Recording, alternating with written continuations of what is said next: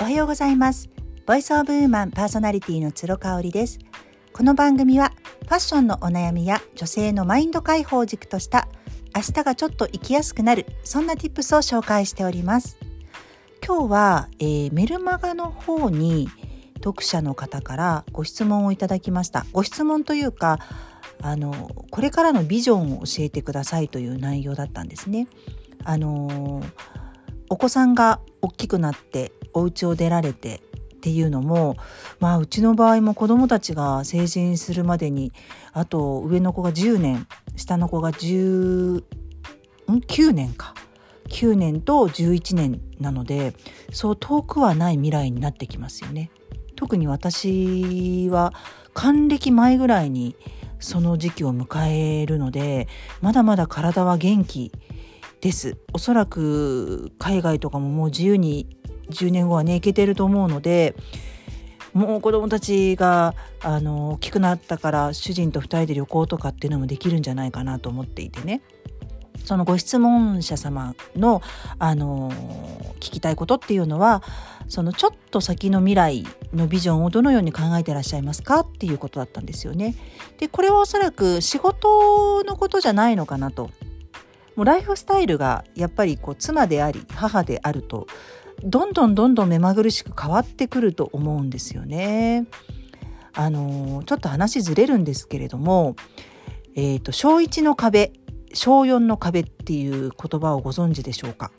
これはあのお子さん持ってらっしゃる方であの働きに出てるお母さんだったら一度はあの聞いたことがあると思います。マミートラックっていう言葉とかね。小1になるとですね保育園とかと違ってですね子供があの最初早く帰ってきてしまうんですよね。あとは夏休みずっと家にいる学童とか預けない限りっていうところで子どもの預け先にまた一から悩むことになるんですよね。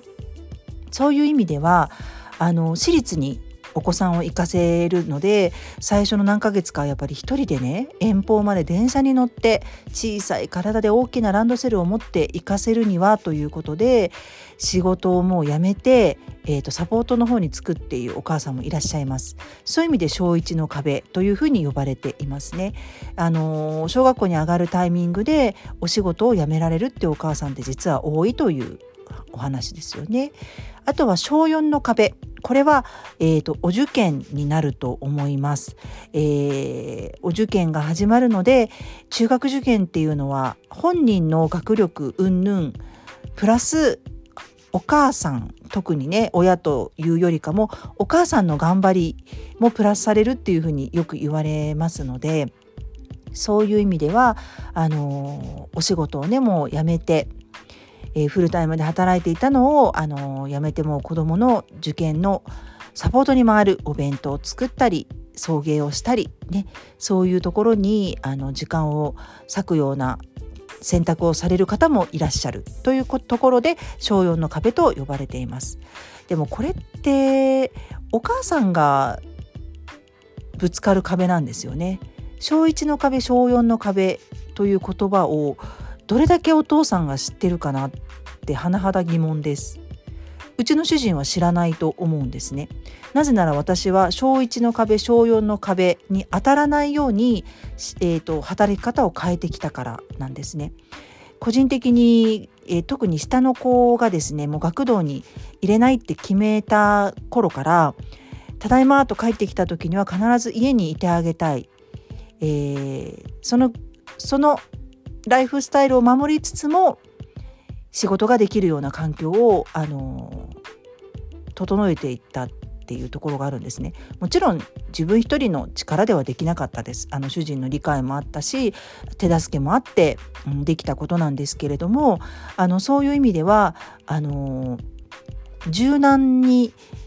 変えていったっていうところはあると思います。なので私はもともと長男を産んで、えー、サラリーマンを辞めました。辞めて、えー、住む場所も東京から神戸に変わりました。そしてそこから姉の会社で、えー、8年7年か8年働くことになるんですけれどもこれももちろんフルタイムではなくて毎月お給料をいただくんですけれどもあのリモートで仕事をすることがほとんど。あとはあの関西での仕事の取りまとめっていうところを担当してたんですよね。なので子どもたちの学校行事とかには必ず行けてましたしあのそこにこう行けなくってあの後悔したくないっていうのがありました。うんあの仕事の方が休めなくて、えー、授業参観に行けない運動会に行けない学校行事に行けないそれが何年か後に自分が後悔するんじゃないかって思った時にやっぱりそれは嫌だなっていうふうに思ったんですよね。なのでそこもあのお給料自体はそんなにたくさんいただいていたわけではないけれども私が選んだあのライフスタイルでした。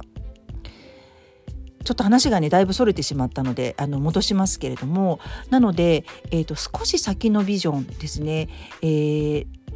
来年の春からまた私は神戸から今度は福岡に、えー、引っ越しを決めました。まあ、それはあの主人にねついていくんですけれどもそうなるとまたわからないですよね仕事もどうなるかわからないですよね。ただ私が持っているブランド自体はフランスからリモート買い付けをしているので神戸であっても福岡であってもできるしもしコロナが落ち着いてフランスと自由に行き来ができるようになったらあの福岡から別に行くっていうのは全く問題がないっていうことですね。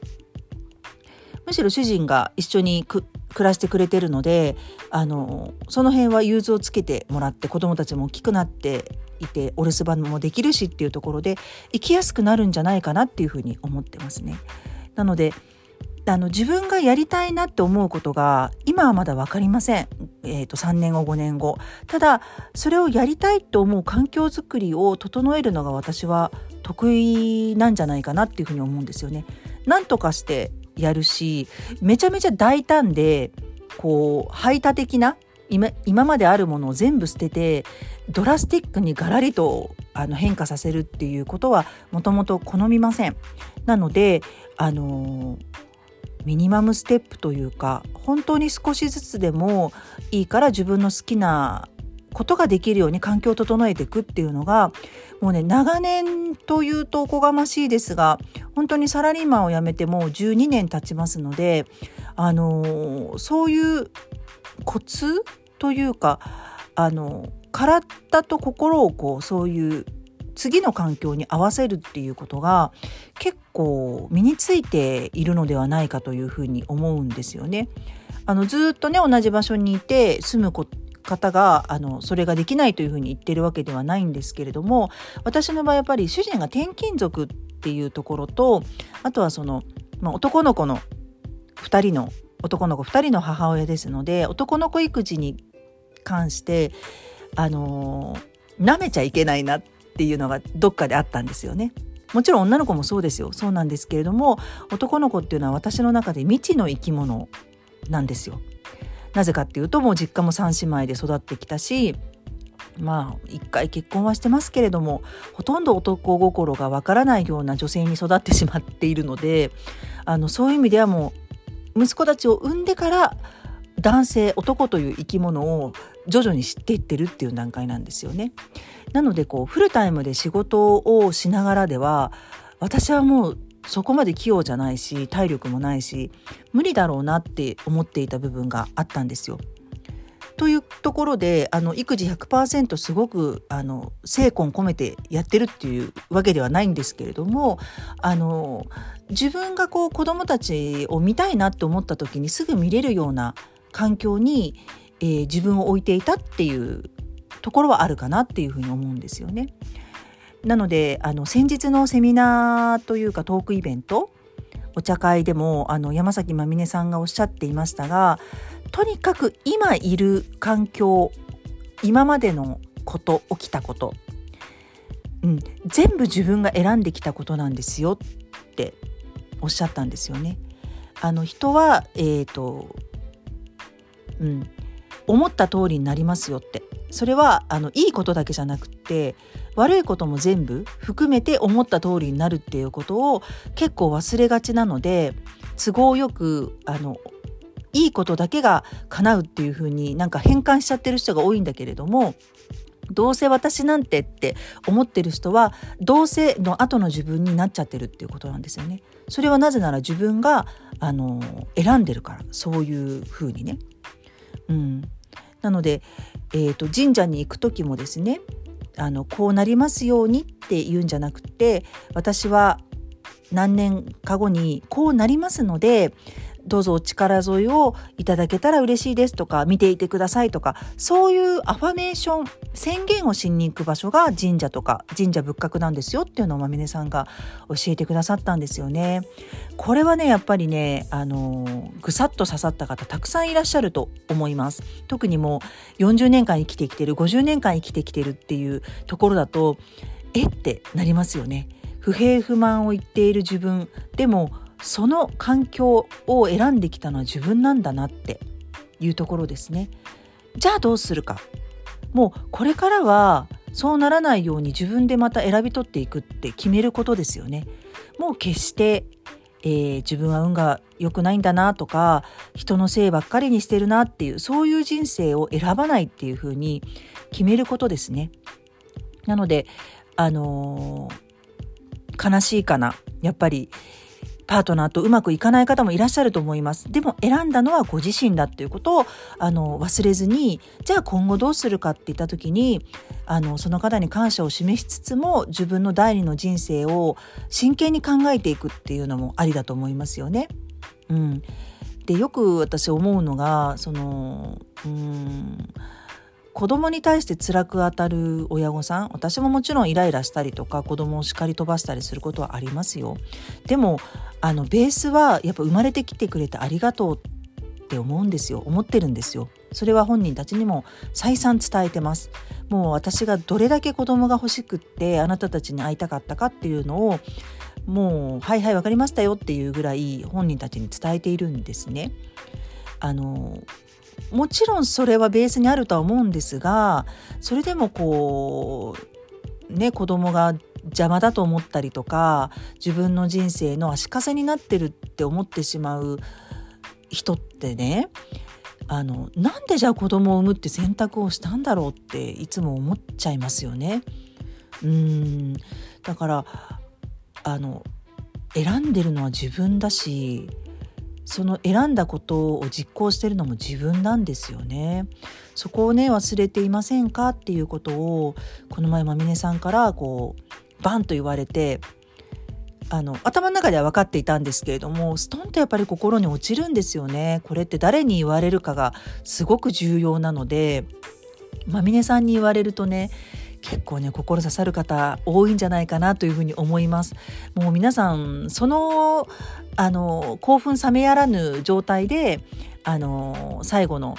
アフタートークをさせていただいたのでご参加の皆様のね本当にね情熱がすごかった。熱量がすごかったんですよね。ちょっとねまた話がそれてしまったんですけれども。ということで私は、えーと数年後ねえー、3年5年10年後何をしてるかは分かりません。フルフ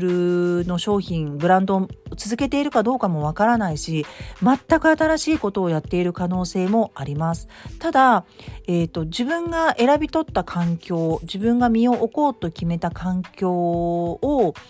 否定することなくおそらく前向きに何かをやっているっていう自信はあります。それはサラリーマンを辞めてうん本当に大好きな会社だったんですけれども辞めて関西に来てからいろいろ自分の中で葛藤があってうんそれでも限られた何でしょう制約環境の中で何ができるかなっていうのを本当に本当に悩んで悩みまくった結果かなっていうふうに思ってます。それはすごくね自分の中でやってよかったことだしあの時行動したからこそ今の選択があるんじゃないかなっていうふうに思っています。あの読者の方のご質問にねお答えになっていたかどうかわからないんですけれどもまたあの何かやりたいこととかビジョンが見えてきたらその時はこの音声配信で音声配信かメールマガであのシェアさせてください。最後まで聞いていただいてありがとうございました。それではまた明日。